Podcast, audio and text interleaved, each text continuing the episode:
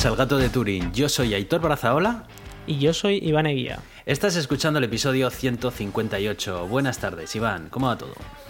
Muy buenas, muy buenas. Eh, pues nada, ya apenas una semanita, dos semanitas de, llegar a Bilbao otra vez, ya tenía ganas. Eh, comentaba que, bueno, que yo estuve allí hace, en septiembre, pero en realidad fue una visita muy relámpago porque estuve allí solo para una boda y me volví. Ya, bueno, es, es lo que tiene. Cuando estabas ahí viviendo, pues eh, al final vienes, haces una cosa, vuelves está siempre de aviones por todas partes, que por otro lado molan, lo, eh, coger aviones a mí me encanta, pero, pero bueno, no es todo lo práctico. No es muy ecológico tampoco, ¿eh? ya, bueno, pero de momento Elon Musk ahí no nos ha ayudado mucho, ¿eh? Veremos a ver, a ver si hace alguna, alguna cosita nueva. Nada, yo también por mi parte, bueno, bueno, un torbellino de cambios dentro de mi vida, como ya comenté en el anterior episodio, pues eh, tenemos un, eh, mi hijo, pues eh, nos, nos, da mucho, nos da mucho, mucho trabajo, sí, mucho trabajo. Entretenimiento, hay también entretenimiento, pero bueno, también a cambio de mucho amor, también es cierto. Pero bueno, son muchos cambios porque, bueno, pues al final el piso tenemos un montón de cajas por todas partes y bueno, pero ya cada las cosas están empezando a a encajar las piezas y parece que se están calmando las aguas, lo cual, bueno, pues me permite un poquito también de aire para poder grabar un episodio que me apetecía, la verdad. Antes de que vinieses por aquí, me apetecía cerrar este año porque ya no creo que nos dé tiempo para grabar otro más, pero por lo menos, eh, bueno, pues grabar un episodio más antes de, de que termine este, este curso lectivo. Pero, pero bueno, eh, uno de los problemas que tengo es que aquí no tengo internet todavía. En este episodio puede ocurrir cualquier cosa. Puede, puede ocurrir que se, escuchen los berreos de mi hijo en cualquier momento. Puede ocurrir que se me corte el internet 4G eh, que estoy utilizando a través del móvil y tengamos que reiniciar. O sea, que si de repente notáis que estamos hablando muy fluidamente acerca de un tema y que parece como que se nos ha ido un poco la cabeza a otro lado, muy probablemente sea que haya habido un corte en la edición porque hemos tenido algún, algún tipo de de, incidente en la grabación. Pero bueno, vamos a cruzar los dedos porque yo creo que va a salir. Es podcast hardcore, ahí todo, es a lo loco, a ver lo que pasa. Sí, sí, sí, eso es. Esto es podcasting eh, ya a nivel, nivel pro. Venga. ¿Vale? Eh, una de las cosas que te estaba comentando, por aprovechar también un poco la introducción, es que estoy probando estos días el dominio personalizado en iCloud Mail. Em, iCloud eh, Plus, digamos, es como se llama en cuanto compras algún plan de almacenamiento de, iCloud, que te, amplían los gigas que tienes en la nube y te dan algunas funcionalidades extra, ¿no? Como por ejemplo ocultar mi correo electrónico, que te genera direcciones aleatorias y eh, relay privado, que es un doble proxy para navegar por internet y demás. Y una de las funciones que introdujeron era eso, que tú podías, en vez de utilizar tu email arroba iCloud.com, que pues igual no te gusta utilizarlo o lo que sea, pues podías utilizar uno de un dominio que tú tuvieses, en el que, bueno, pues simplemente te dan la información que tienes que configurar en tus eh, registros MX de tu dominio y tú en el panel de control de tu dominio los configuras, te los dan ya directamente, te dan el valor de, de KIM y de, y de todo para que cumpla con todos los estándares de seguridad y a partir de ese momento tú ya, eh, digamos que el hosting de tu correo electrónico es iCloud y tú desde iCloud puedes enviar correos eh, con una dirección que tú escojas dentro de tu dominio y puedes recibirlos a través de esa misma dirección. Eh, yo quería comentarlo un poco porque antes te lo he mencionado así off the record y quería abrir un poco el melón este del correo electrónico personal, ¿vale? El personal, no, no te hablo de lo profesional ni de nada, ¿no? Porque, a ver, lo habitual en el correo electrónico personal es que nadie paga por el correo electrónico personal. Muy pocas, corrijo, muy pocas personas pagan por el Yo soy igual el pringado que paga por lo esto. Lo sé, lo sé, pero bueno, yo puede que también, ¿eh? Pero bueno. Entonces, eh, cuando utilizas una dirección arroba Gmail o Hotmail o iCloud o lo que sea, pues eh, tienes por un lado el beneficio de que es gratuita, con muchas comillas, ya sabemos que no es gratuita del todo, eh, tus datos y todo eso, pero bueno, es gratuita pero digamos que de alguna manera cada vez te atas más a, ese, a esa empresa a la que has cogido tu mail, ¿no? Y igual estás utilizando todavía un email arroba gmail.com, como por ejemplo que yo tengo un gmail.com, pues porque en su día hice Gmail y tienes ya tantas cosas asociadas a ese Gmail, pero cosas que ni siquiera puedes cambiar, porque lo habitual suele ser que puedas cambiar de correo electrónico, pero hay muchos servicios que no te permiten hacerlo, que ya se han quedado con esa dirección y te la comes, ¿no? Eh, bueno, es difícil que Gmail eh, desaparezca, es muy raro, pero bueno, Google ha hecho cosas más raras, pero bueno, pero sí que de repente igual añada más anuncios o cambie sus políticas de privacidad y tú no estás de acuerdo con ello, ¿no? Em, ¿Crees que es una frivolidad? Eh, ahora ya te estoy preguntando un poco por tu opinión, ¿vale? El comprar tu propio dominio para uso personal y poner en él tu correo electrónico, ¿crees que merece la pena? Porque claro, aquí aceptas otro tipo de atadura, la atadura de tener que renovar tu dominio todos los años. Que sí que es cierto que un dominio.es, por ejemplo, son 8 euros al año, no son grandes dineros. Pero bueno, ya es otra cosa más que tienes que pagar. Y si ya cambias todo y dices, venga, a partir de ahora todo mi mail va a ser con mi dominio personalizado forever, hasta el día de mi muerte. Em, asumes de alguna manera como que vas a pagar esa, esa, cuota hasta el día de tu muerte, ¿no? O sea, como que ya esa independencia de las empresas tecnológicas que tienes por un lado, por otro lado la adquieres con un servicio que vas a tener que pagar todos los días. ¿Crees que merece la pena? Que es una frivolidad que nadie tiene su propio dominio de correo electrónico porque es en plan de, jo, fíjate este flipao, ¿no? Que tiene su correo electrónico con su propio dominio. ¿Crees que merece la pena o crees que, no? Que, no sé, quisiera saber un poco también tu opinión en ese sentido. Creo que muchos que nos escuchen igual les interesa también. Bueno, a ver, eh, yo es que pago por todo, es que soy así. soy así, así de corto. Yo pago hasta por la Wikipedia, imagínate. Entonces, eh, a ver, yo me acuerdo que hace unos años se hicieron muy famosos los dominios.me. Entonces la gente te decía, ah, sí, puedes encontrarme en aitor.me o lo que sea, ¿no? Y, y, luego pues era muy sencillo meter un email ahí porque ponías contacto arroba eh, mi nombre.me o mi nombre.apellido.me a ver lo que encontrabas. Ya tenías tu, tu correo electrónico. Y eso lo puedes usar con Gmail, pero luego lo puedes pasar a iCloud, como tú comentas, eh, lo puedes tener también en ProtonMail, si te gusta, lo puedes tener donde te dé la gana, porque es un email. Eh, o sea, la dirección de correo electrónico depende de tu dominio y no de tu email. Hmm, y un dominio, como tú dices, no suele ser muy caro. A ver, los hay de muchos precios, pero eh, un punto es, pues tú dices 8 euros, un punto com te vale como 10, 12. sí, que estamos hablando de esos precios. Hay alguno igual de 40 si buscas un dominio es un poco especialito.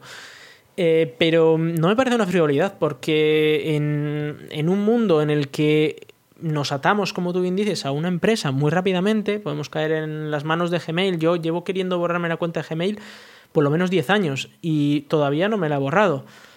Eh, quizás este año sí, porque ahora que ya solo tenía Stadia metido ahí, pues bueno, igual ya ahora toca, ¿no? Pero es, una situación eh, que te ata mucho, porque luego todo el mundo tiene tu correo electrónico de Gmail, si alguien te escribe algo, eh, solo tienen ese. En cambio, si tienen un, uno tuyo que tú controlas y que a nadie le importa si lo tienes en Gmail, en iCloud, en Hotmail o Outlook, ya no sé cuántos existen, eh, pues tienes esa, esa independencia. Y esa independencia cuesta dinero, pero tampoco cuesta tanto y no me parece una frivolidad. Eh, quizás la única dificultad es que hay mucha gente que no se empana de, de esto y, te preguntan cuál es tu correo electrónico y tú le dices, ah, pues es eh, contacto arroba y te dice, ¿qué? No Gmail o, Gmail o Hotmail, ¿eso qué es? Sí. no, no. Sí, eso pasa también. Es que estos son, eh, son el tipo de cosas que quería comentar contigo porque parecen bobadas, pero en realidad no. El otro día recogí un paquete en correos, me pidieron el mail para darme el seguimiento y cuando les dije este, este mail que me he hecho, se quedó la tía como flipando en plan de. Y me dijo, no, no, pero el mail. Le dije, sí, sí, ese es el mail. Y se quedó así como extrañada, ¿no? Como diciendo. ¿Cómo puede ser? ¿Sabes? y dices tú, no sé si por un lado mola porque nosotros lo, entendemos, ¿no? Y dices, oh, tan. Pero por otro lado, hay situaciones en las que puede producir una confusión que no sé si merece la pena ese beneficio. ¿Tú crees que sí? Yo creo que sí, pero, pero porque es que yo no quiero tener mi, correo electrónico en Gmail, por ejemplo. Y si yo, yo ahora uso ProtonMail, ¿vale? Eh, y es verdad que tengo un, el, uso el dominio de ProtonMail aunque también tengo otros correos con mi dominio propio. Tengo muchos correos. Entonces, eh, en, este caso, si por lo que sea ProtonMail eh, deja de funcionar o por lo que sea ProtonMail no me gustan sus políticas nuevas, el poder cambiar es, una libertad interesante, es una mm. libertad muy interesante. Y, y, que al final las cosas cuestan dinero. O sea, si tú quieres tener esa libertad, pues te cuesta 8 euros al año, lo que fuera. Bueno, pues tú decides saber si 8 euros al año te, te sirven para obtener esa libertad o no tener un correo electrónico privado eh, bueno y tal. Bueno, eh, Protomail, por ejemplo, es gratuito, ¿no? Pero bueno, puedes tener. No es tanto por el, por el tema que sea privado y tal, porque eso ya es cuestión de la empresa, ¿no? Porque dices, bueno, Gmail, vale, ok, no tiene todo eso, pero dices, venga, me voy con ProtonMail, ¿vale? Y a partir de ahora yo a full con mi arroba proton.me o lo que sea que tengan ahora y ya está. Pero eh, en realidad sigues estando en la misma, ¿no? El día, si el día de mañana quieres cambiar por lo que sea, eh, no porque deje de ser privado ni nada, que eso ya depende del hosting que tú elijas. Mm, ¿Merece la pena pagar por tu propio dominio? Es ahí donde quiero llevar la reflexión, ¿no? Porque, Porque es lo que tú dices, ¿no? Que luego todo el mundo tiene tu arroba Gmail y todo el mundo te escribe a arroba Gmail. Y no está mal, porque al final la gente lo que no quiere es que le rayes, tío. Dime, dime dónde quieres que te escriba, ya te escribe y ya está, ¿sabes? ¿Merece la pena pegarte la paliza en cambiarlo todo a un dominio personalizado y a partir de ahí decir voy a full? ¿Tú crees que sí? Yo, viendo lo que me está costando salirme de Gmail, yo diría que sí. Mm, ¿Tú crees que sí? Porque es, es, que es un coste en tiempo y tal tremendo. Mm. Y, y, luego al final lo que te digo, que mm, si estás pagando por algo, normalmente es por alguna razón interesante, ¿no? Eh, yo, es lo que te digo, o sea, yo pago por Wikipedia, pago por, por el email, por ProtonMail, eh, tengo mis dominios, eh, todo el mundo debería tener tres o cuatro dominios, pues por eso de... Pero tú, ¿para qué, ¿para qué tienes, aparte de lo evidente del gato de Turín, ¿Tienes más dominios? ¿Pero para qué? ¿Para qué los usas? Sí, bueno, yo tengo el mío, el mío el de racicam.com, ¿no? Eh, que lo uso. Bueno, antes tenía yo una web ahí, pero bueno, lo uso porque tengo ahí una, una nube puesta, tengo ahí mm. VPNs, tengo un poco de todo. Mm. Hay, que tener una, una, serie de herramientas. Nunca viene mal. Claro, eso es. Pues eso, un día dices, una VPN por lo que sea, pues mira, la tienes ahí. Oye, que quieres un. Yo qué sé, una nube, pues ahí la tienes también. Que quieres montar tal, pues ahí tienes tu, tu dominio, eh, tus servidores tu tal. Hombre, es lo que digo. O sea, como paquete básico que, que, tú a tu hijo le tendrás que hacer, pues la semana que viene o así, es eso, es dos, tres dominios, un par de servidores o tres. Claro, es que ya con eso. También la gracia de, iCloud, de dominio personalizado, es que también se puede compartir en familia. Entonces, si tienes eh, la familia que tenga, si, si quieren utilizar el iCloud Mail, pueden utilizar el, tu propio dominio personalizado y les pones a ellos sus direcciones, las que quieran, y todos tiran ah, del mismo almacenamiento de familia para almacenar el correo. La verdad que está muy bien, ¿eh? Está, funciona, Entonces no hay duda posible. Funciona muy bien. El tema es ese, la reflexión que llevo haciendo es en plan de, pero ¿merece la pena o estoy, estoy haciendo el canelo? ¿Sabes? Estoy pagando por algo que es, es una fricada que a nadie le importa en realidad y que dices porque es una cosa seria, porque al final cambias todo a ese mail. Cambias en las administraciones públicas, cambias los bancos, cambias todas las cosas serias, ¿no? Y todas las apoyas en esa dirección nueva de mail. Pero dices, joder, ¿voy a estar pagando esto toda la vida? ¿Me merece la pena cuando todo el mundo tiene un email gratis y nadie paga por ello? Sí, pero a ver, bueno, es que también depende de si el dominio lo usas ya de antes o no. Yo tengo un dominio desde... No, yo no lo usaba de antes. O sea, yo solamente lo hice pensando en esto, diciendo, lo quiero probar por puro friquismo, ¿sabes? Pero luego lo pensé y dije, jo, pues no sé si es interesante cambiarlo todo y dejar de depender de arroba iClouds, arroba Gmails, arroba cualquier cosa. no sé.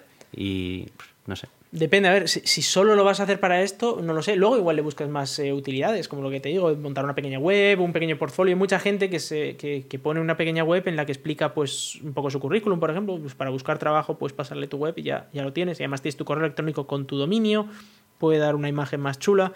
Eh, al menos de que sabes un poco hacer esas cosillas, ¿no? Depende del trabajo que estés buscando.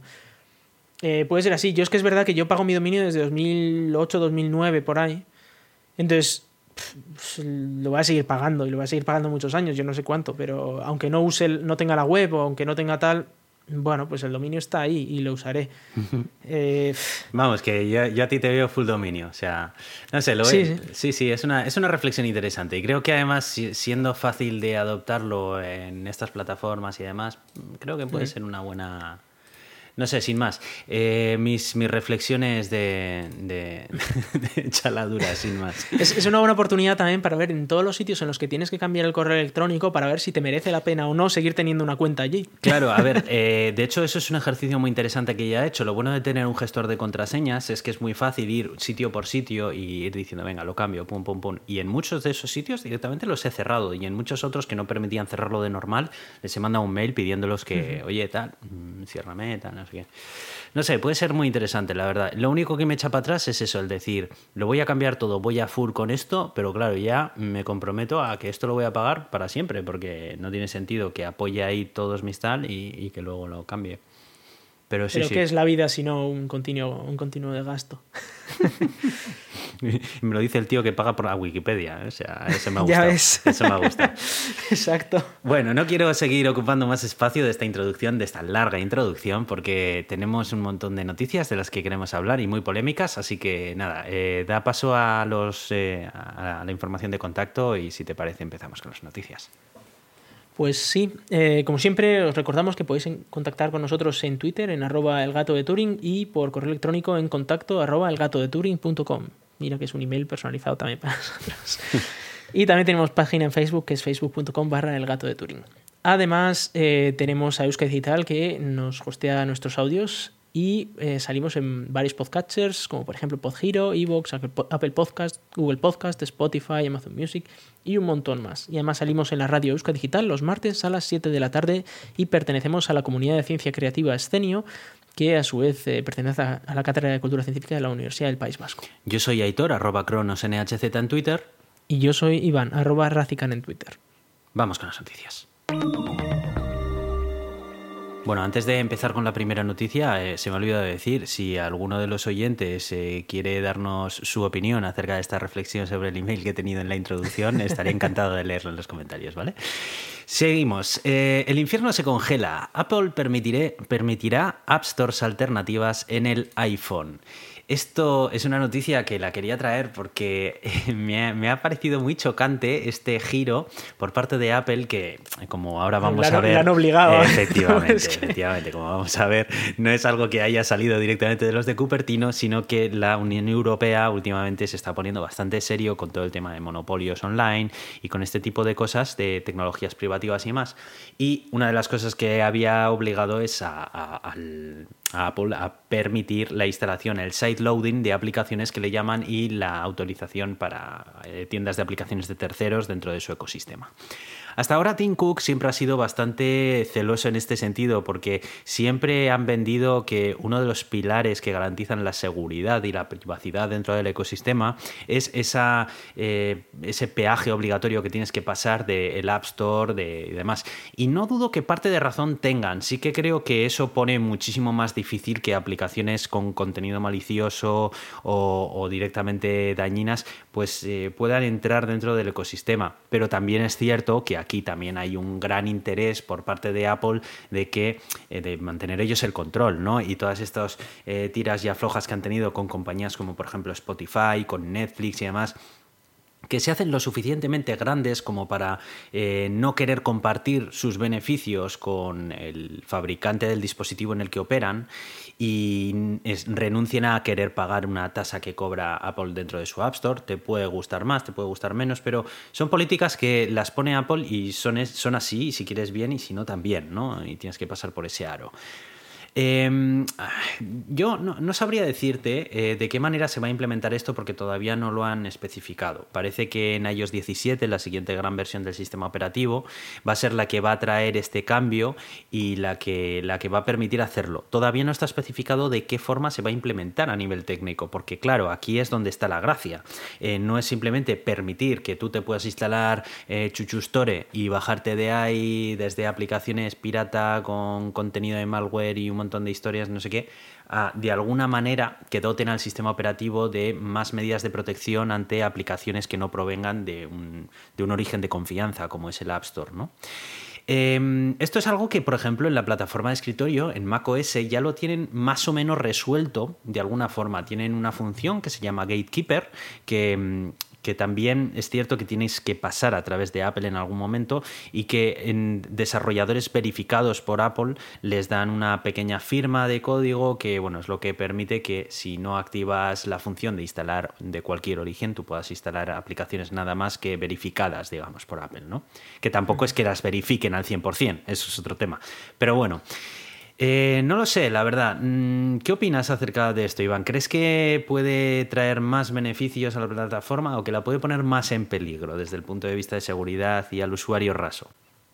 Bueno, a mí, a mí me ha gustado la, respuesta de, la Unión Europea a esto que dice Tim Cook de seguridad y tal. Dice, no me cuentes milongas. Casi más o menos así. A ver, yo igual he puesto, he matizado un poco las palabras, pero es, más o menos esa la frase. Y, eh, a ver, esto es monopolio contra oligopolio. Y el oligopolio, por mucho que sea malo, es mejor que el monopolio en cualquier caso con todo esto, ¿no? Eh, que haya un poco de competitividad en cuanto al App Store. Eh, por supuesto, va a haber App Stores de, mierda que igual te pueden meter un montón de malware. Pero ahí también está, el, primero, por defecto, seguro que solo te va a venir la, App Store de Apple. Y eh, pueden incluso hasta poner las App Stores eh, contiguas, digamos, en la propia Apple Store. Que te tengas mm. que descargar la App Store de la propia Apple Store, ¿no? Y ahí ya sí que pueden verificar que esa App Store no sea una locura. que no sea aquí, venga, el salvaje oeste. Entonces, seguro que se pueden hacer un montón de medidas y luego que en los ordenadores llevamos instalando software sin verificar desde tiempos eh, prehistóricos. O sea, desde que se creó el primer ordenador hemos instalado siempre software sin verificar, siempre. Ahora está la manía de empezar a instalar software verificado, que está muy bien para la mayor parte de, los usuarios porque tienes cierta, eh, cierta libertad, eh, bueno, cierta seguridad, ¿no? a día de hoy en muchos casos hasta tener un antivirus no tiene sentido en, algunos sistemas operativos siempre y cuando te limites a usar la funcionalidad probada y la funcionalidad eh, bien controlada de tu sistema operativo. Entonces, eh, o, a usar el, antivirus que te viene con el sistema, ¿no? Como puede ser Windows Defender, ¿eh? que Windows ya sabemos que es, como un coladero de, de, virus, pero si te limitas a usar Windows Defender con la Store de Windows y tal, estás más limitado en cuanto a las posibilidades que tienes de adquirir eh, o de, instalarte eh, virus, ¿no? Pero, eh, por otro lado, aquel usuario que sea un poco más, bueno, que quiera cacharrear un poquito y teniendo en cuenta las enormes limitaciones que tiene en software Apple, porque el software de Apple está extraordinariamente limitado por todos los lados, pues sí que puede venir muy bien tener una alternativa, una App Store alternativa en la que tú puedas instalarte un software que tú como eh, persona eh, no totalmente de encefalograma plano eh, es capaz de decidir que asume el riesgo, pues entonces ahí está, tú asumes tu riesgo, tú sabes qué te puede pasar y yo entiendo que una empresa, por ejemplo, si te da su terminal, te dice tú no vas a instalar aplicaciones de, algo que no sea el App Store, porque esto es de la empresa y aquí igual tienes información confidencial, yo no quiero que te instales de a saber qué App Store, qué, qué aplicación sin firmar, pero pero que luego aparte en, tu vida personal o lo que sea, si tú tomas la decisión de arriesgarte, pues te arriesgas y no pasa nada. Y puede ser que te encuentres aplicaciones más baratas porque Apple se lleva un 30% de, comisión eh, en su App Store eh, que, es un cachondeo, pero bueno, como es la única y es lo que hay, ellos te dicen, oye, si no, no, no publiques para Apple, ¿verdad? Y dices, bueno, pero si es que si te ponen otra, Apple, otra Store en la que en vez de un 30% ya es un 15% la, la comisión, pues te van a bajar los precios y la gente va a empezar a usar esa, así que Apple va a tener que bajar sus precios. Sí, eh, de cara al consumidor yo creo que esto le va a beneficiar. Em, no sé, yo tengo mis, mis, dudas con respecto a compatibilidades, cómo va a funcionar dentro del sistema operativo, pero son más dudas técnicas que otra cosa. Yo sí que creo que si Apple hace bien los deberes en implementar algo así, y me supongo que lo harán porque es un tema lo suficientemente delicado como para que le dediquen la suficiente atención de sus ingenieros a que esto funcione como ellos quieren. me da a mí la sensación. Eh, mi duda también viene con el tema del sistema de pagos, porque puede que autoricen la instalación de otras eh, tiendas de aplicaciones, pero a lo mejor ellos ponen también algún tipo de tasa o alguna historia. No lo sé, a lo mejor esto contraviene lo, que le ha pedido la Unión Europea. Igual que se anden con mucho cuidado porque la Unión Europea está ahora luchando bastante fuertemente contra los monopolios. Eh, todavía tiene muchísimo que hacer y está viendo cada cosa. En fin, cada vez que escucho que en España se han unificado dos bancos o dos operadoras telefónicas, alucino, pero bueno. Eh, aún así, está trabajando Europa mucho en contra de estos monopolios. Y, está haciendo esto, también está intentando luchar contra. Eh, contra, por ejemplo, el tema del USB o Lightning y tal, que todo el mundo use USB-C, que, reduzcamos la, la, la, cantidad de cables diferentes, etcétera, de conectores diferentes. Eh, aunque eso tiene todos sus matices, ¿no? Algún día igual ya hablaremos cuando se acerque más la fecha en la que todo el mundo va a tener que usar USB-C. Pero bueno, eh, que no se anden con milongas porque ahora en Europa se pueden hacer unas multas de cuidado si no se cumplen estas cosas. Sí. Antes era como, creo que era un máximo de 600.000 euros, que eso, si te cae a ti una multa de 600.000 euros, te ha fastidiado la vida. Pero eh, si le cae a una empresa como Apple una multa de 600.000 euros, es como, bueno, pues me rasco un poquito de aquí, te echo 600.000 euros y otro año más en el que me libro de, futuras multas. En cambio, ahora va de un porcentaje de los beneficios o de, la, de los ingresos de la empresa. Que no sé si puede llegar algo así como a un 4 o un 5% de los ingresos de la empresa a nivel global. Sí, ahora creo que las multas van en función de los ingresos y Exacto. eso ya, ojo que... Es un pepinazo de multa que puede caerte pues 30.000 millones de euros de multa, cosas ya, así. Ya ¿eh? habrán hecho sus cálculos y por eso habrán dicho que sí que lo hacen, porque si no, o sea, esto es algo que, que la Apple de Tim Cook, ya te digo yo, que no, no lo hubiera hecho si no fuera porque no les hubiera quedado más remedio. Pero bueno, tengo ganas de saber más acerca de cómo, de cómo van a llevar esto a cabo, la verdad, pero, pero sí que creo que se abre un, un montón de Sí. posibilidades. ¿Volverán los tiempos de, del handbrake y todo esto de, de- eh, del jailbreak, del jailbreak al iPhone? Me acuerdo de Cydia y las Quizás no primeras tiendas falta, de aplicaciones. No, precisamente Quizás por no eso. falta, Volverá el tiempo ese de tal, pero con aplicaciones, con tiendas Claro, de aplicaciones oficiales. esto lo hemos vivido en Android también. En Android tú podías tener, por ejemplo, F-Droid, que es una tienda de aplicaciones de código open source, en el que tú todas las aplicaciones que tenéis ahí son por, por lo general eh, aplicaciones de código libre.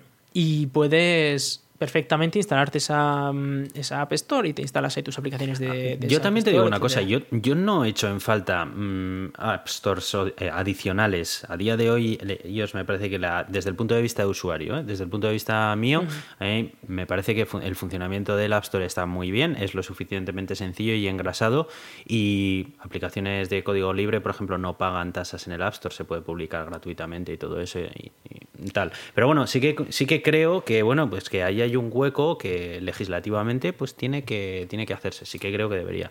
Pero vamos, no sé. Y no sé si lo merecerá la pena o qué. ¿Qué tipo Bueno, de que contenido se publicará allí? Esto yo no creo que va sobre la funcionalidad, al fin y al cabo. No va sobre el hecho de que necesites una funcionalidad adicional en otra App Store, sino simplemente el poder elegir quién te da de comer, básicamente. El poder elegir si tú te descargas tus aplicaciones de Apple directamente por alguna razón, por la que tú quieras, quizás por seguridad, por privacidad, por lo que sea. O quizás no por privacidad, porque cada vez eso está peor. Eh, Apple empieza a vender más y más anuncios en la App Store, ya están hablando de que usan tus datos privados para ponerte anuncios. Eh, en cambio, tú puedes decir, oye, pues es que me quiero ir con otra App Store, eh, incluso una que sea más cara, pero no me ponen anuncios, por ejemplo, ¿no? Yo qué sé, cual- cualquier decisión que tú pu- puedas tomar, ya sea por privacidad o por principios o porque eh, quieres apoyar un software libre, porque quieres apoyar la App Store de tu amigo o lo que sea, pues que tengas esa posibilidad va a ser bueno, seguro, y más competencia para intentar quizás que Apple se replantee cosas como la tasa del 30%, que ha sido muy criticada, y, pero, pero vamos, tasas de estas hay en todas partes, ¿eh? Pero bueno, eh, pero que es una opción el decir, oye, pues es que igual tienes que bajar la tasa para que, esa, eh, para que la Apple Store siga siendo competitiva, ¿no? Respecto a otras stores. Bueno, Mm. pues es interesante. Eh, tenía un par de cosas más sobre, sobre Apple que quiero mencionar y las he movido en el guion porque quiero introducir también, ya que estamos hablando de este tema, una nueva característica que van a poner en iCloud a partir de... Creo que de momento solamente está en funcionamiento en los Estados Unidos y se irá desplegando progresivamente a- al resto de países Sí. donde dan soporte. Se llama Advanced Data Protection, eh, que básicamente es eh, cifrado punto a punto de mm, muchas de las aplicaciones de, de iCloud. ¿no? Concretamente el backup del dispositivo, los mensajes, iCloud Drive, notas, las fotos, recordatorios, Safari y bueno, y algunas cosas más. ¿no? Esto me parece muy interesante desde el punto de vista de privacidad, porque esto hace que, la, que la información no la pueda leer Apple, digamos, sino que solamente está almacenada en los servidores de iCloud y tú eres el único que dispone de las claves para descifrar esta información.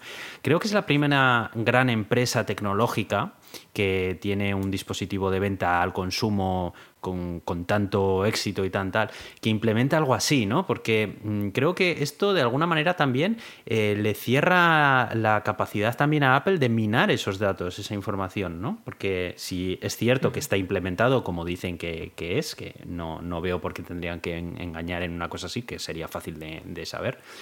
Em, Creo que es un gran paso adelante, ¿no? A favor de la privacidad. Por otro lado, esto también hace que si tienes un problema y necesitas recuperar esa información y has perdido tu contraseña y demás, eres tú el único responsable de poder recuperar esa información. Apple no te va a poder recuperar esa información ni nada. Eh, quería enlazar esto también con una noticia que ocurrió, eh, no sé si te acuerdas de un tiroteo que hubo en San Bernardino, una, una ciudad, creo que además Sí. lo hablamos aquí, que el tirador por lo visto tenía un iPhone y bueno, pues ese iPhone, eh, la, Apple está obligada a responder, como todas las empresas estadounidenses, a las peticiones de la justicia y demás, de obtención de datos y demás. Y bueno, pues se decían que la, información en iCloud estaba cifrada, pero lo que no tenían cifrado eran los backups del dispositivo. Eso era algo que hasta ahora no, eh, no se tal.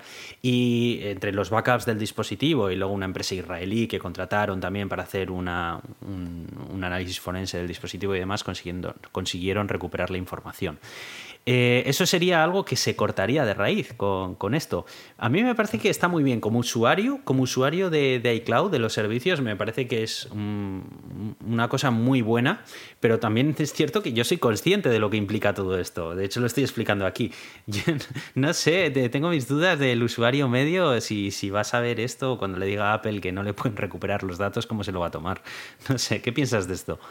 Bueno, eh, bueno, sobre el timeline, ¿no? Sobre cuándo se va a poner. Eh, en Estados Unidos las primeras hay como tres partes, tres partes de este plan, ¿no? Para, para, aumentar la privacidad. La primera parte ya está activa o se iba a activar antes de final de año en Estados Unidos y las otras dos partes, pues eh, a principios del año que viene.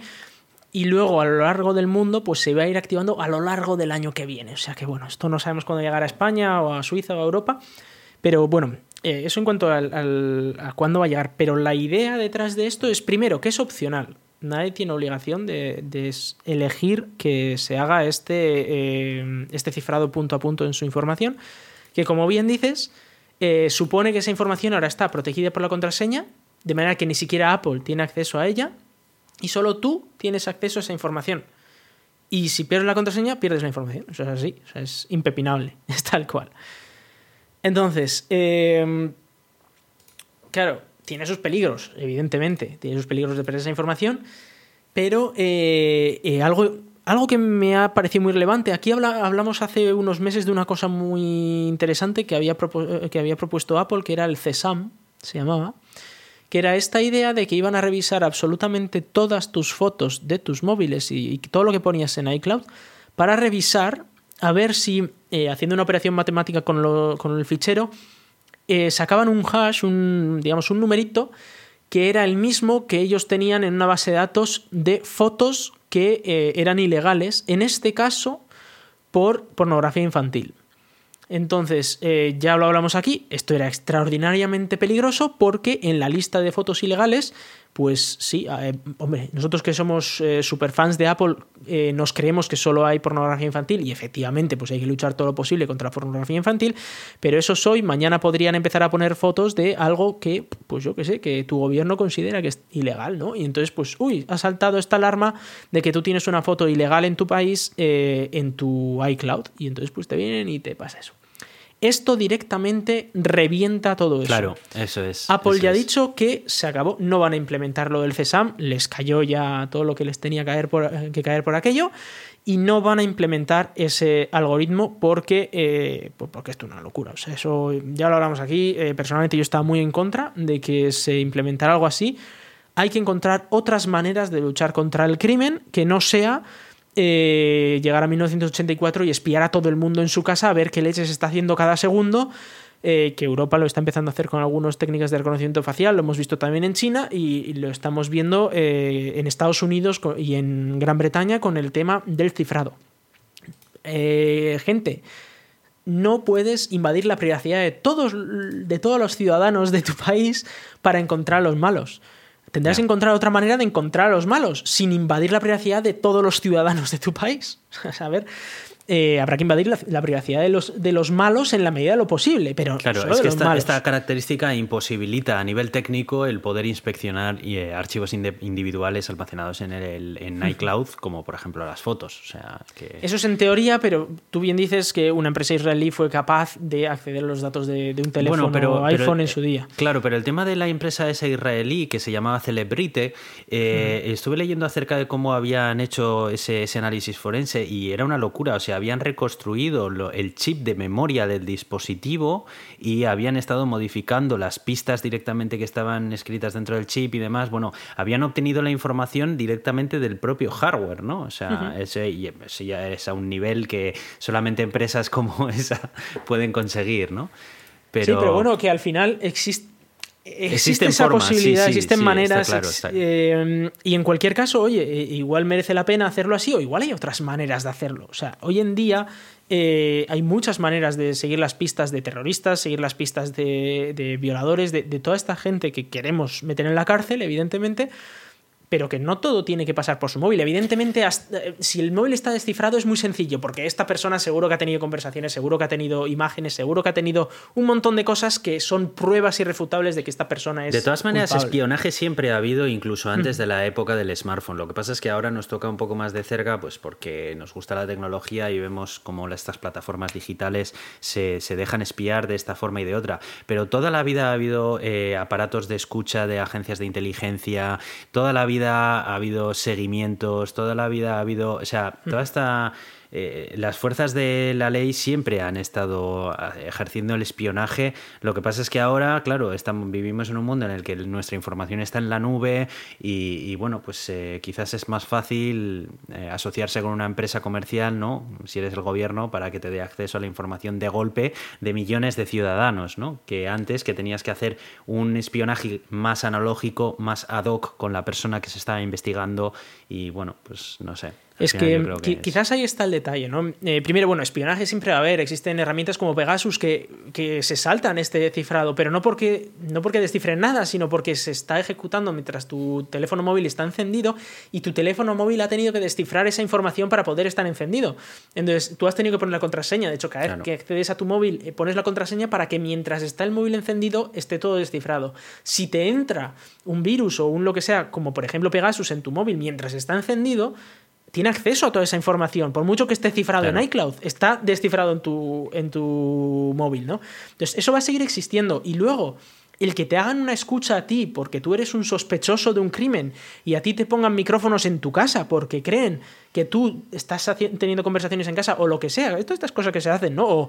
O, eh, eh, te, te, escuchan por todo bajo orden judicial, evidentemente te hacen escuchas, te hacen todas estas cosas que te pueden hacer para espiarte porque tienen eh, indicios de que tú podías ser un delincuente, eso se, sigue, se va a poder seguir haciendo.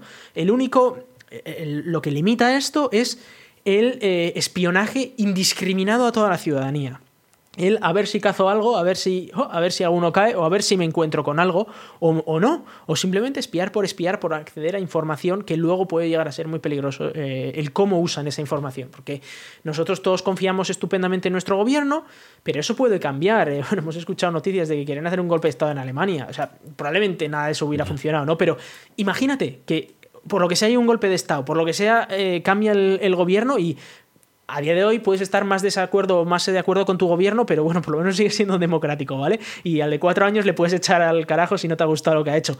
Pero si llega un dictador o lo que sea, puede cambiar esa, esa manera de funcionar y si tiene acceso a toda esta información es muy peligroso porque puedes estar en la, en la, lista de cosas que no le gusta al dictador de turno. En el saco equivocado. En el saco equivocado. Y, bueno, eh, históricamente pues han sido eh, ciertas, ciertas personas, pero igual esta vez te toca a ti o no, o yo qué sé, o le toca a tu amigo o lo que sea. Entonces, el hecho de que esta información sea privada es importante, es muy importante. Y luego, por supuesto, si hay delincuentes, habrá que intentar sacar información de esos delincuentes como sea. Y esto pone una traba más.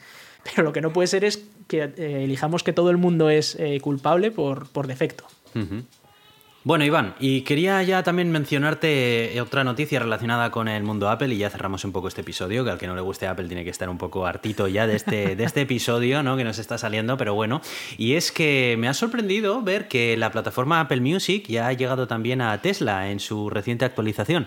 Yo no tengo uno, pero como yo sé que tú tienes uno y que tienes también tanto un iPhone como Spotify, pues me preguntaba si a ti esto te va a venir bien, porque tengo entendido que esto es algo que llevan pidiendo muchísimo tiempo la comunidad de, usuarios de Tesla. No sé si tú lo utilizas o realmente te da igual. bueno, yo, yo no uso eh, Apple Music en general. Eh, tampoco uso Spotify mucho. Bueno, lo tengo en el Tesla y como te ponen la cuenta esta premium de, Tesla propia, pues solo la tengo en el coche y bueno, cuando vamos en el coche pues sí te pones un poco de música, ¿no? Pero es verdad que yo no soy mucho de, escuchar música, la verdad. Yo soy quizás más de escuchar podcast o de simplemente charlar en el coche. Bueno, sí que es verdad que se pedía, es verdad que la gente pedía más CarPlay que, Apple Music. eh, CarPlay no va a venir, al menos no en el futuro próximo. Y ahora hemos tenido la actualización de Navidad. No sé si la gente está al tanto, pero todas las Navidades, justo antes de Navidades, eh, Tesla pues actualiza su sistema de, infoentretenimiento con la idea de que tú vayas en Navidades de vuelta a casa y se lo enseñas esto a toda la familia, ¿no? Em, personalmente, esta parte de, de, Apple Music no, no, me hace a mí mucho tilín me gusta más la parte de que han puesto Steam. esa, parte me también, que también lo había leído. Pero realmente tiene sentido, tío. Y es que he visto, he visto un tweet de eh, un usuario que le decía a Elon Em, porque claro, él había tuiteado, ¿no? Había dicho, ya puedes jugar a Elden Ring, a Cyberpunk y no sé qué, en la fantástica pantalla de tu Tesla, no sé qué. Y le contestaba uno en plan de, a ver, Elon, sé sincero, ¿realmente has jugado algo a Elden Ring en tu Tesla? Y contesta él, no, a Elden Ring no, pero el Cyberpunk funciona muy bien, ¿eh? No sé qué. Y yo, en plan, a ver. Que le puedes conectar incluso un teclado y un ratón, ¿eh? Y no sé qué. Y esa es la gracia. Sí, sí. Eso sí que me. A ver, tiene su me Parece más. A ver, me mola, me mola desde el punto de vista del friquismo. Pero por otro lado, es que. ¿Quién? Es que ni siquiera yo probablemente yo lo probaría por probarlo y por decir, eh, qué guapo. Y luego es que. No sé, tío. A ver, es verdad. Tú lo vas a usar. Es verdad que todas estas cosas yo las uso muy poquito. Porque. Eh, realmente, cuando quizás pudieras tener tiempo para esto, es en un viaje largo en las cargas pero honestamente, se carga el coche entre 15 y 20 minutos normalmente para llegar al siguiente cargador. Y a mí me da tiempo justo, justo para mear. Y es que me meo mucho en el coche. Entonces yo cada dos horas yo tengo que parar. Y, paro, he hecho un meo, vuelvo y ya hay que arrancar. Eh, como mucho saco un poco al perro también, porque solemos ir con el perro. Eh, también hacer sus cosillas, a comer un poquito quizás, a beber un poquito de agua y, y, ya está. Ya hay que volver a meterse en el coche porque ya está cargado y ya tienes que seguir al siguiente cargador. Eh, quizás en el momento en el que paras a comer algo, si es que paras a comer algo, pero es que yo no le doy, no le doy uso a esto, no le doy uso, porque para el día a día yo cargo el coche en, mi casa y luego, pues, yo qué sé, incluso aunque, si tenemos, aunque tengamos que ir a Ginebra, volver, tal, pues es que no paras a cargar el coche, nunca. O sea, yo, yo no paro nunca el coche. Entonces no me da para usarlo. No sé, eh, sí que lo he probado, ¿eh? yo he probado muchas cosas. Ahora lo de Steam lo probaré, por supuesto, y, probaré cómo va. Y probé en su día el juego este de, rayar las ruedas. no sé si estás enterado. No. Era, un juego de carreras de coches en el que tú girabas el volante para girar el coche en el juego. Claro, estás todo el rato girando las ruedas del coche en ah, realidad. Sí, sí, bueno, claro que sé. Sí, de hecho lo probaste conmigo, estaba allí. Puede ser, sí. sí, sí. no sabía que te referías a eso de rayar las ruedas. Sí, la gente, se hizo famoso porque la gente, si jugabas mucho, pues luego se te desgastaban las ruedas, claro. Claro. Solo por un lado, además. En fin, que todas estas cosas, pues bueno, pues pueden estar guays, tal. Pues sí, he probado a hacer dibujitos en el dibujo, en el este de dibujar, eh, a tocar el pianito este que tiene, a cambiar el mapa por el mapa de Marte. Bueno, pues sí, a ver, haces las cosas estas, las haces un par de veces, tiene su gracia, y luego se lo enseñas a la gente y ya está. Porque no, no le veo una utilidad real. Es verdad que, bueno, oye, si alguien es muy aficionado a Steam y no tiene, y yo qué sé, y todo el mundo en tu familia es muy aficionado a Steam, porque también esto hay que negociarlo. Tú cuando paras en un sitio dices, bueno, pues igual hay que poner un Netflix. Netflix sí que lo hemos usado más, por ejemplo. Que sí que nos ha ocurrido decir, oye, mira, estamos aquí parados o lo que sea, o coges un tren con el coche, que eso también ocurre mucho en Suiza, coges un tren con el coche para ir por la montaña y dices, mira, tenemos aquí media hora de tren, pues mira, te pones un capítulo de algo en Netflix y, y ya está. Pero de ahí a decir, vamos a jugar a un videojuego en Steam, multiplayer, tú con un teclado, yo con otro teclado. A ver, sacarse ahí toda la parafernalia y tal para 10 minutitos o 15 minutitos que vas a poder jugar, yo no lo veo. Eh, no lo sé. Pero bueno, oye, eh, se agradece, bueno, está bien, ya podrían trabajar en otras cosas, como por ejemplo que el limpiacristales funcione bien o que las luces de automáticas no dejen ciega a la gente. Eso estaría más guay. Em, como por ejemplo el hecho de que ahora, desde hace dos o tres meses, si tienes el autopilot puesto, las largas se ponen solas. Bueno, pues eh, ya no, puedes decidir tú poner las largas cuando tú quieras, sino que lo que, que, lo decide el autopilot cuando decide, pues, oye, ahora me da, me apetece ponerle las largas a ese coche que hay enfrente, pues porque no me cae bien, porque yo qué sé, igual es un Toyota y me está quitando mercado, yo qué sé. me gustaría que arreglaran ese tipo de cosas. Que me pongan Steam en el coche para. Bueno, pues yo qué sé, igual lo uso una vez, no lo sé. Pero, pero me gustaría que arreglaran el tema de las largas, el tema de, de, limpia y, y, oye, y si fuera conducción autónoma, te imaginas, ¿verdad? Eso que, me lo vendieron full self-driving. Eso, Imagínate, ¿verdad? Que ocurriera eso. bueno, pues yo qué sé, ese tipo de cosas que has pagado por ellas y te gustaría que el coche funcionara está bien. Ahora que te pongan Steam, bueno, pues gracias Elon Musk. Eh, o que te pongan Apple Music, vale, muy bien. Eh, no está mal. Para aquel que use mucho Apple Music, pues ese sí que le puede usar quizás más, porque eso lo puedes poner mientras estás conduciendo, porque Steam no puedes jugar mientras conduces, no, Claro, yo es que lo del Apple Music, por eso lo comentaba, porque sí que me parece bastante más útil en el sentido de que, coño, música escuchas, ¿no? Pero bueno, y hasta ahora creo que solamente podías utilizar Spotify, que Spotify funciona muy bien, pero si no quieres utilizar Spotify, por lo que sea, coño, poder poner música de otra manera. Bueno, puedes hacerlo por Bluetooth y todo el rollo. Puedes hacerlo por Bluetooth y es verdad que eh, Spotify, la gracia que tiene Tesla es que te dan una cuenta premium gratuita. Entonces, esa, esa, parte está guay porque no tienes que andar escuchando anuncios. Bueno, te dan una cuenta premium gratuita siempre y cuando estés pagando el paquete de premium claro, de Tesla. Eso es, eso es. Todo esto. Pero bueno, que el paquete premium de Tesla cuesta casi casi como una cuenta premium de, de Spotify. Entonces, bueno, pues, pues me estoy pagando el Spotify y además pues tienes otras cositas, ¿no? En fin, eh, yo qué sé, es que estará muy liado con los, con los lavabos de, Twitter o algo, yo qué sé. de eso, de eso vamos a hablar ahora. Eh, a ver, Twitter, Twitter subasta parte de su mobiliario y equipo porque ya no hay empleados que los usen. Los despidos masivos de Twitter provocaron que parte del mobiliario y el equipo de Twitter se quedaran sin uso. Ahora los están subastando. Es que es normal. O sea, a ver, si despides a la mitad de la plantilla, pues la mitad de la oficina no te sirve para nada, la mitad de los ordenadores y todo eso. Eso por lo menos es algo con sentido, ¿no? Pero es que me hace gracia porque hay cosas como, por ejemplo, una enorme pieza de madera con forma de arroba, otra más con el logo de Twitter, luego hay eh, un dispensador de cerveza y un asador para 24 pollos, cosa muy útil dentro de una oficina, ¿no? Em, Igual iba a tener eh, razón Elon Musk con lo de que aquí se estaban haciendo cosas que no tenían mucho sentido en Twitter, porque si te pones a asar 24 pollos en la oficina es un poco raro. Claro, claro. o sea, un poco raro, ¿eh? En mi oficina al menos no se hace, pero yo qué sé. Sí que, sí que es muy, muy habitual que en empresas tecnológicas haya cosas muy raras dentro de las oficinas, sobre todo cosas divertidas. Y eso es lo que mola también del mundo techi, ¿no? Y lo que nos gusta a nosotros tanto, que entras en una oficina de una de estas empresas y te encuentras un futbolín, que si un no sé qué, una máquina arcade, un tal, pero un asador de 24 pollos, tío. A ver, si el pollo es gratis, dices, bueno, por lo menos como bien. ¿Y el dispensador de cerveza? Sí, en fin. sí, bueno, oye. Lo de Twitter, lo de Twitter. Eh, ¿Qué está pasando? Tú, lo estás siguiendo un poco más, ¿no? Bueno, he puesto también otra noticia aquí, porque ha despedido Elon Musk. Bueno, lo de despedir en Twitter pues parece que es como el orden del día.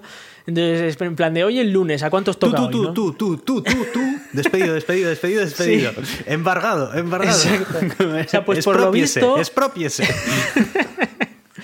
Sí, lo, que, lo que debió pasar ahora, han despedido a otros 100 o así, que a ver, que dices 100, bueno, ya han echado 3.700, 100 más, pues no va a ningún lado. Pero es muy curioso la manera en la que les han echado, y es que eh, mandó el Elon Musk un correo electrónico un viernes por la media mañana y dijo, bueno, tenéis...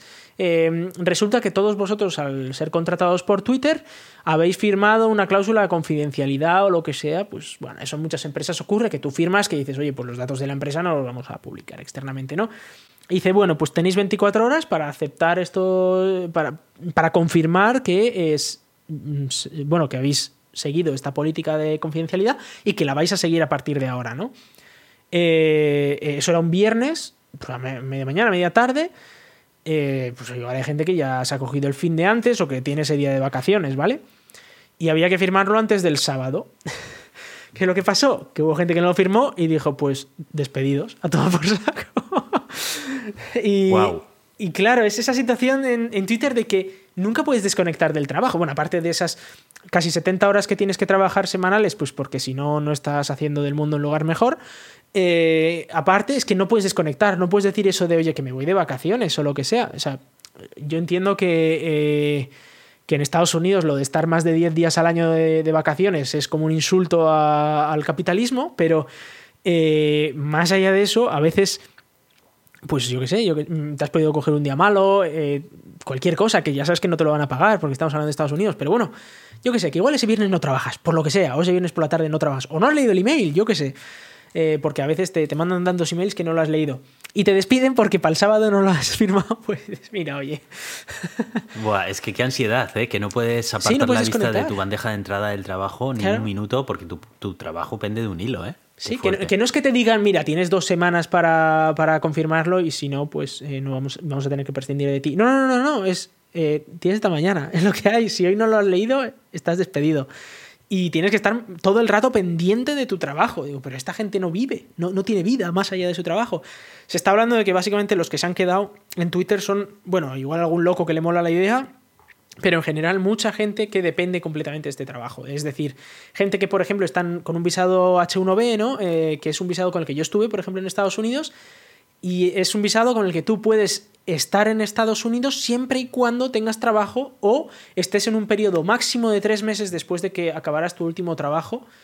Entonces, claro, eh, si te despiden por lo que sea o te vas, tienes un periodo máximo de tres meses para encontrar otro trabajo, que puede ser bastante agobiante, sobre todo si llevas con este visado 15 años y te has formado una familia, por ejemplo, y tienes ahí a tus hijos y tienes tal, y te dicen de repente, estás despedido en tres meses, como no consigues trabajo, te deportamos.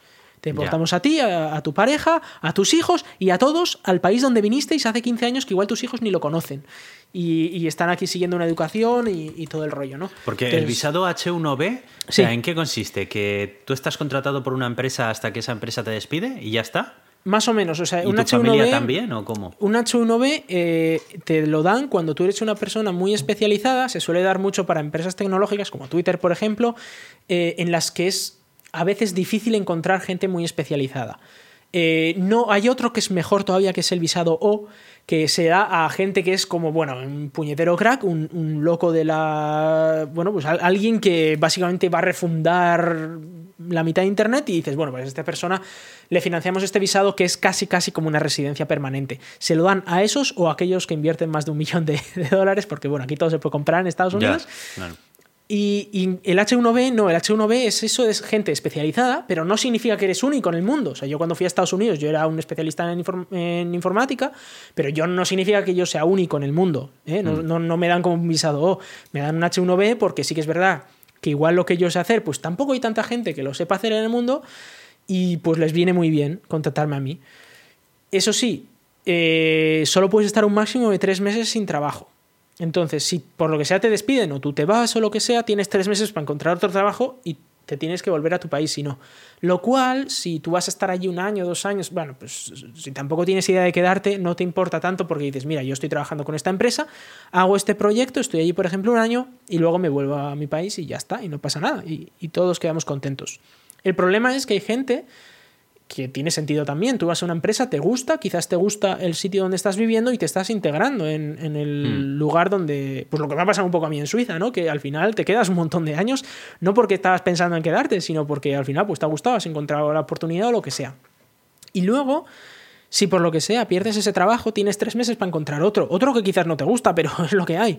Porque si no te vas. Y si ya te has integrado, si ya tienes tu, tu grupo de amigos, quizás ya no tienes tanto contacto con, tu, con la gente de tu país de origen. Y quizás, pues eso, has formado una familia. eh, esa familia, si está como. Claro, si está como tú, con el mismo permiso, por ejemplo, porque eh, creo que ese permiso, si tienes una familia, te casas y tal, creo que tus familiares lo obtendrían también, pero siempre ligado al tuyo. Es decir, si tú pierdes el tuyo, ellos pierden el suyo eh, pues que te pueden deportar a toda la familia y te quedas ahí. Entonces, mucha gente que se queda en Twitter o en este tipo de empresas es como, sí, es que, bueno, pues tengo que aceptar 70 horas a la semana porque si no me echan del país. Y no hay otra. Y, y entonces tienes que tragar con eso, ¿no? Es, es pues, viva el capitalismo. Eh, es eh, pues lo extremo de esto, ¿no? No sé. La verdad es que es bastante, bastante lamentable la situación para toda esta Joder. gente. Sí, sí, no, la gente que está trabajando ahora mismo en Twitter, los que todavía quedan, Mm. tienen que estar bastante asustados. Yo por lo menos lo estaría, estaría bastante, o al menos estaría ya echando currículums en otras empresas porque dices, esto en cualquier momento se me Claro. viene abajo encima. Sí, mucha Sí. gente se ha quedado, acepta lo que sea y luego dice, mira, yo voy a hacer lo que buenamente pueda, pero ya voy buscando otra cosa. Hombre, claro, Y lógico, esos tres sí. meses empezarán en el momento en el que o bien me despidan o encuentre yo otra cosa, pero no, no empezarán antes, ¿no? Y digo, bueno, Claro. mientras aguante aquí y me estén pagando lo que me estén pagando, aunque tenga que aceptar lo que tenga que aceptar, que yo ya veremos lo que cumplo, porque es como, sí, sí, yo firmo que voy a trabajar 70 horas, pero luego no voy a trabajar. Mm. Esas 70 horas, digo, oye, hasta que me echen, pues igual tardan dos meses en darse cuenta de que no estoy haciendo las 70 horas, ¿no? Es es una de estas eh, opciones que la gente supongo que estará tomando. Y es verdad que, y, no sé si me comentaron a mí, bueno, a mí me han comentado alguna vez, no sé si fue relacionado con el podcast o no, que había gente que decía, bueno, esto Elon Musk si lo está haciendo así es porque tiene algún sentido, eh, porque él tiene información que nosotros no tenemos y, él lo está haciendo así eh, y esto va a ser bueno para, para él o para Twitter. Y ojo, es posible, es posible que para Twitter como empresa y para sus inversores, entre ellos el máximo inversor y lo más, esto sea bueno. Sí, no tiene por qué estar ligado eh, a los beneficios individuales de cada persona que trabaja en Twitter, desde luego. Claro. Twitter es una cosa y los trabajadores con sus vidas personales es otra. Y Exacto. el punto dulce de toda empresa es que ambos objetivos confluyan, ¿no? Pero claro, no tiene por qué ser siempre. La empresa tiene que sobrevivir. La empresa es un ente que va a intentar sobrevivir por encima de cualquier particular. Exacto. Y, yo sí que acepto, yo entiendo evidentemente de que Elon Musk tiene cierta información y está realizando este tipo de cambios para que le vaya mejor a él. O sea, mm. y es posible que él se haga más rico gracias a esto. Es posible que Twitter mejore en bolsa. yo qué sé, no sé lo que va a pasar, pero igual Elon Musk efectivamente tiene esa información y está haciendo estos cambios para que Twitter sea mejor. Nosotros de lo que estamos criticando sobre todo es del maltrato que se les está dando a los trabajadores de Twitter que eso es independiente de lo bien que le pueda ir a Twitter gracias a los cambios de Elon Musk. Tú puedes hacer cambios para hacerte ultramillonario y a cambio eh, destruir las vidas de miles de personas. Y para esas miles de personas es muy malo, para ti igual no, y para la empresa igual no, pero para esas miles de personas es una situación muy mala. Entonces, en este caso, pues es, lo que criticamos un poco aquí también, ¿no? Que, que, oye, que esa empresa, pues igual ahora se hace millonaria, yo qué sé. Pero, pero los pobres trabajadores, pues están pasándolo bastante mal que sepan esos pobres trabajadores que yo estoy buscando un ingeniero de bases de datos aquí en Suiza.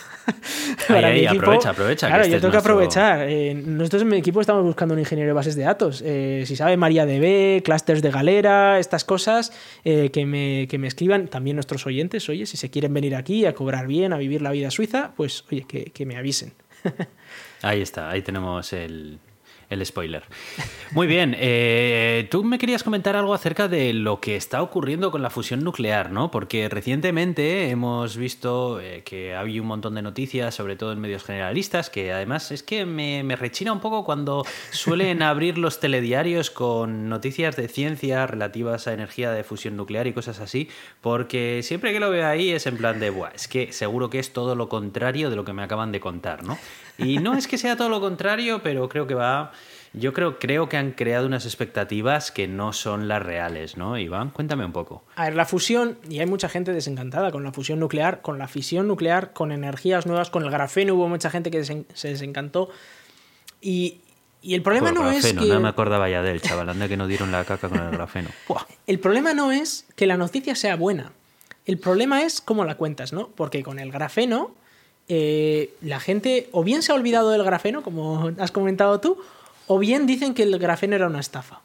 No, el grafeno es un material muy útil, muy bueno y muy guay y que quizás en el futuro sea mm, para todo el mundo mm, lo tengamos en nuestros móviles, quizás.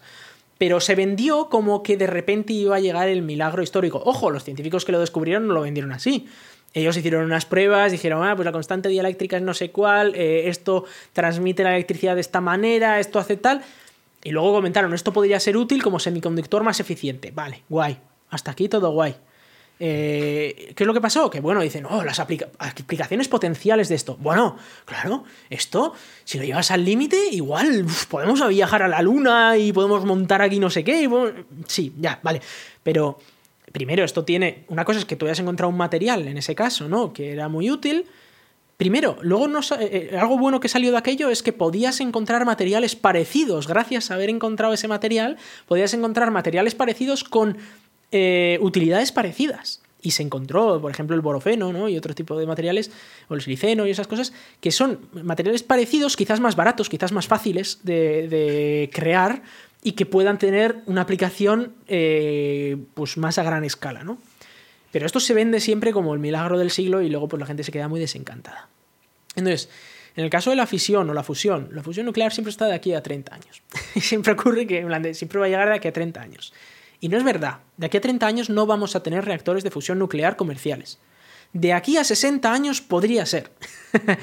Pero ya os aseguro que de aquí a 30 años no va a haber reactores de fusión nuclear. comerciales. No va a haber. Esto es así de sencillo. Es que una cosa son aquellos logros que se hacen dentro del marco de la investigación y otra cosa que es la meta a la que se quiere alcanzar es el desarrollo de eh, reactores de fusión comerciales, como dices tú, que quiere decir que ya hay unos planos, una manera de construir un reactor que ya está demostrado que produce más energía de la que consume y que es seguro y que se puede comprar por parte de cualquier país, instalarlo, etcétera, etcétera. O sea, sí, un poco como ocurre con las centrales nucleares de fisión en la que tú dices, mira, tengo este modelo de reactor que me da 4 megavatios o no sé qué, vale, pues me, construyo 5 de estos, yo qué sé.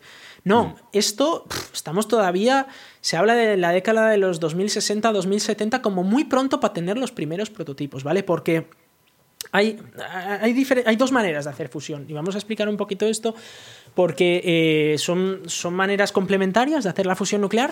Hay una de ellas que lleva ventaja, pero eh, las dos podrían ser la manera con la que acabamos generando fusión nuclear en el futuro. Y de la misma manera que hoy en día tenemos diferentes tipos de reactores de fisión nuclear, puede ser que en el futuro tengamos diferentes tipos de reactores de fusión nuclear. El más conocido en Europa es eh, la fusión por eh, confinamiento magnético. El tokamak. El tokamak famoso, pero no es el único modelo. También existe el Stellarator, ¿vale? El tokamak se ha hecho famoso, muy famoso, porque eh, fue el primer reactor de fusión. Eh, por cierto, si estáis escuchando a mi perra jugar, está por aquí también jugando. Son cosas del falso directo. Cosas del falso directo, sí. Bueno, el, famoso tokamak es famoso porque fue el primer eh, reactor nuclear de fusión que era sencillo de, fabricar, relativamente sencillo, y el primero que funcionó. Entonces, eh, la, primera, la primera vez que consiguieron hacer fusión nuclear de manera un poco más escala fue con un tokamak. Un tokamak al final es un toroide, un donut, vamos a pensarlo, ¿vale? Una especie de donut en la que eh, por imanes ultrapotentes son capaces de confinar el plasma que está cargado eléctricamente y por lo tanto, pues eh, por magnetismo se puede confinar sin que toque las paredes. ¿Y esto para qué lo queremos hacer? El plasma eh, es este, este gas que lo que hacen es calentarlo a tanta temperatura que al final desprende sus electrones, por eso se queda cargado positivamente, ¿no? Porque se quedan solo los núcleos. Y los núcleos, si están suficientemente confinados, suficientemente cerca unos de otros, se empiezan a unir unos con otros. Y al unirse núcleos se genera, se genera energía, energía térmica, que luego tú puedes eh, convertir en energía eléctrica. Esta es la idea inicial, ¿no? Eh, además, pues no produce materiales radiactivos, lo cual está guay. Eh, entonces, ¿cuál es el problema que tiene esto? Primero, para generar plasma necesitas calentar el gas que sea, lo que sea, lo necesitas calentar a unas temperaturas altísimas. El Sol no necesita calentarlo tanto, porque esto muchas veces se dice que es lo mismo que ocurre en el Sol, pero bueno, el Sol no necesita calentarlo tanto porque es tan grande, tiene tanta gravedad, que ya de por sí está todo muy junto en el centro del Sol. Entonces no necesita calentarlo tanto, aún así lo tiene que alcanzar, creo que son como 10 millones de grados, ¿vale? O sea, no estamos hablando de también muchas temperaturas, eso dentro del Sol. Muy calentito. Muy calentito. Aquí en la Tierra, como no podemos tenerlo tan apretado en un mismo sitio, tenemos que calentarlo mal, a unos 150 millones de grados de temperatura. Y a esas temperaturas, el problema es que todos los materiales se van a fundir. Todo lo que toque eso se va a fundir instantáneamente. No hay ningún material que tú puedas tener ahí algo a 150 millones de grados y que eso aguante. Entonces lo que tienen que hacer es crear un vacío casi perfecto y con imanes dejar ese plasma sin tocar ninguna de las paredes que tengan a su alrededor. ¿Qué es lo que pasa? Todo esto cuesta energía. Si tú quieres tener estos imanes funcionando, tienes que ponerles electricidad. Si tú quieres calentar este plasma a 150 millones de grados, eso cuesta electricidad. Mm. ¿Cuál es el problema que tenemos hasta ahora? Que cuesta más electricidad mantener todos esos sistemas alrededor de ese plasma que la electricidad que se genera del propio plasma por fusión nuclear. Eso es así, a día de hoy. Pero sí se ha conseguido la fusión nuclear. Eh, lo que pasa es que es, no es energéticamente eh, útil, es simplemente que estás perdiendo energía. Claro. Eh, en el ITER, en esta gran, bueno, esta gran planta tipo CERN que están construyendo en el sur de, Francia, eh, van a construir un tokamak enorme, enorme, el más grande que se ha construido jamás.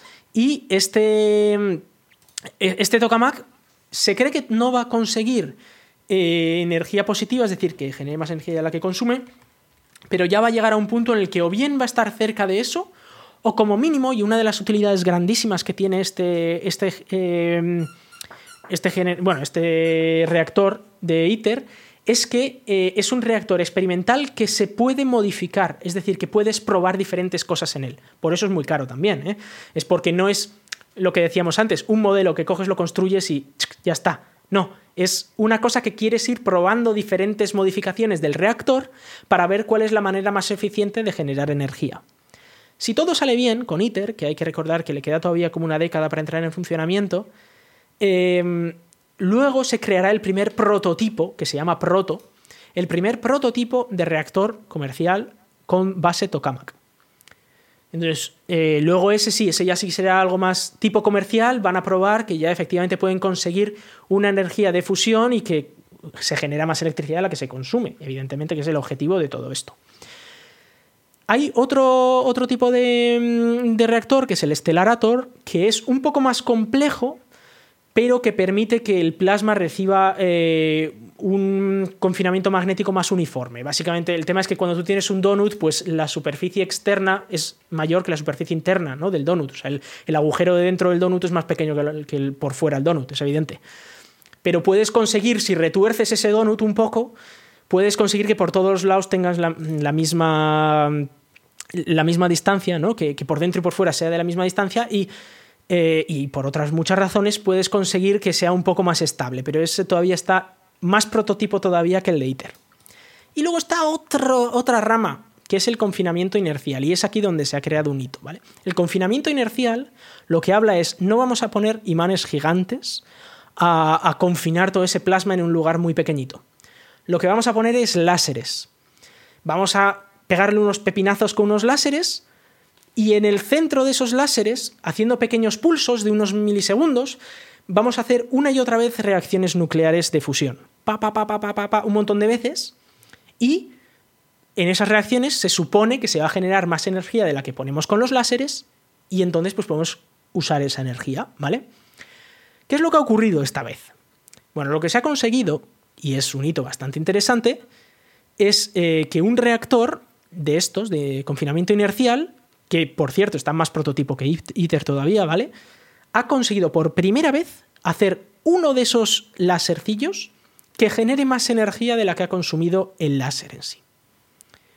Pero esto hay que cogerlo entre comillas, porque hay que tener en cuenta que solo ha generado más energía de la que ha generado el láser para ese único pulso. Porque si tenemos en cuenta toda la energía necesaria para calentar el plasma, poner el plasma en el centro, poner todos los láseres, poner todo eso, no. Estamos hablando de que eh, creo que todo eso costaba algo así como 300 eh, megajulios y se había generado como un 1,5. estamos hablando de, de, órdenes de magnitud de diferencia de lo que cuesta mantener ese plasma ahí. Pero por primera vez se ha demostrado que el confinamiento inercial podría funcionar, que hasta ahora no era el caso. Hasta ahora es verdad que hace como un año se consiguió por primera vez en un reactor, en este reactor, que estaba en el futuro preparado para conseguir ese eh, superávit de energía, se consiguió por primera vez eh, la, fusión por combinamiento inercial.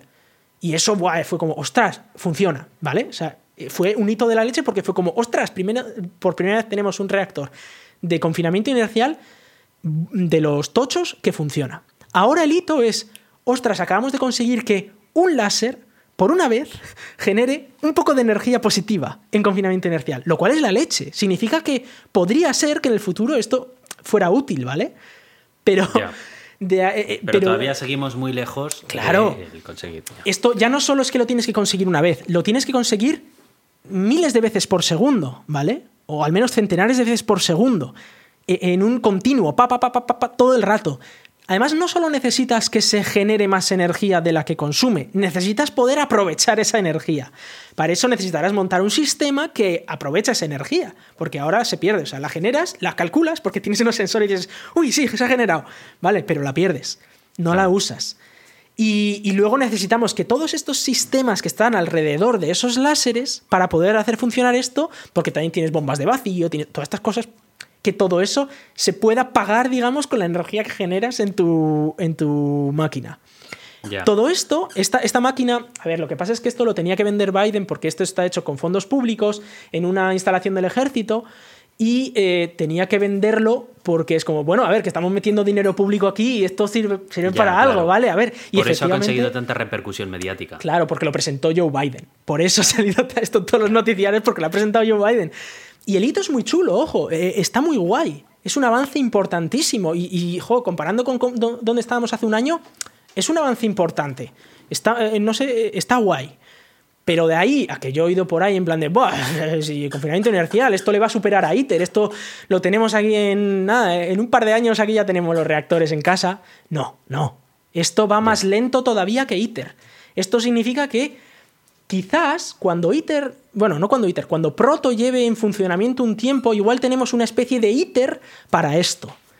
Y cuando ya tengamos los primeros dos modelos de eh, reactores de fusión nuclear comerciales, funcionando, incluso instalados en algún sitio, estoy hablando de los años 60, 70 de este siglo, es decir, de aquí a 40 años, ¿vale? O 50, em, quizás empezamos a ver ya los primeros prototipos de confinamiento inercial con esta tecnología. Y quizás para finales de siglo tengamos algún reactor eh, de fusión con esta tecnología. Si es que los de Tokamak no se lo comen, porque a veces, si ves una tecnología que es mucho más sencilla, aunque quizás sea menos, eh, menos económica, pero es muchísimo más sencilla sacar al mercado, pues igual se lo comes, como WhatsApp, ¿no? dices, no es lo mejor, pero, pero es lo primero que salió y, se ha comido el mercado. No sabemos lo que va a pasar de aquí a 80 años, Y sería muy loco por mi parte hacer predicciones. Pero esto es un gran paso para un futuro mejor para nuestros nietos o nuestros bisnietos. que está guay, pues está, es, la pues leche. Pero pues no lo pensamos que esto nos va a salvar el culo a ninguno de nosotros.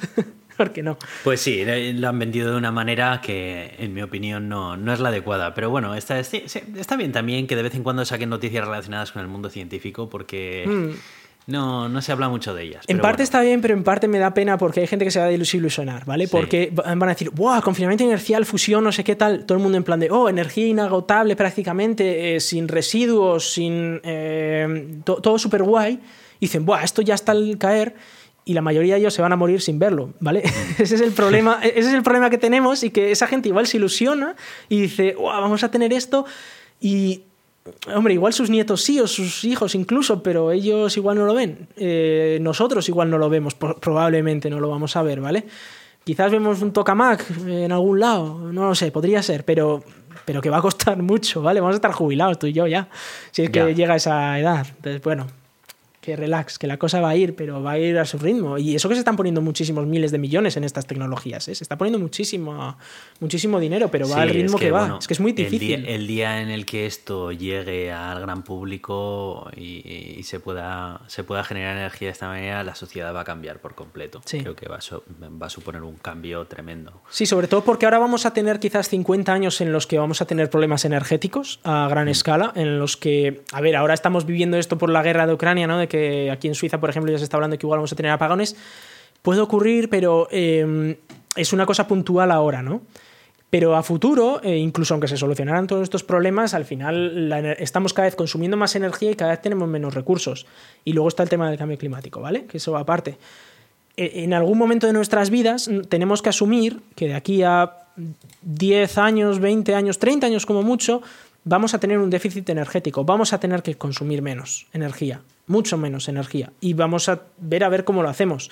Em, de ahí, claro, pasar a de repente, quizás 30 años después, tener energía ilimitada, va a ser un cambio en la sociedad brutal. Vamos a aprender a vivir con menos energía durante unos años y de repente vamos a tener un montón más de energía. Eso va a venir muy bien, pero va a llevar su tiempo. Y y estos son cambios que ocurren en generaciones, que ocurren en muchas décadas, pero bueno, oye, es un gran paso y, me alegro mucho por, por este instituto eh, estadounidense y por Joe Biden, aunque no ha sido él, a ver, llevan metiendo dinero en esto desde los años 60, ¿vale? O sea, que no es que Joe Biden haya llegado aquí y lo haya arreglado, pero, pero bueno, me alegro que, que se haya hecho este avance, porque es un avance muy chulo, la verdad.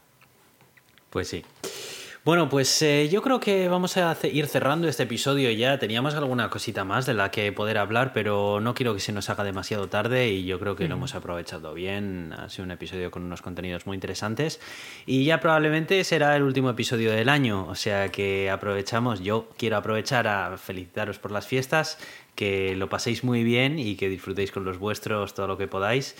Y Y poco más, la verdad, que nos vemos el año que viene y tú y yo nos vemos dentro de poquito, que vas a estar por aquí, o sea que yo encantado, la verdad. Pues sí, pues sí, bueno, oye, eh, eso, aquellos que podáis disfrutar de las fiestas, hacedlo, eh, los que no, pues buscaos, intentad buscar mejor trabajo. si trabajáis en Twitter, buscad otro trabajo. Sí, bueno, eso, pero eso aunque, aunque tengáis vacaciones, o sea, aprovechar las vacaciones para hacer entrevistas de trabajo. Muy bien. Bueno, pues nada, muchísimas eh, gracias por seguir escuchándonos en este episodio y nada más, nos vemos en el siguiente, hasta el año que viene. Jo, jo, jo. Siempre hago la misma. hasta pronto.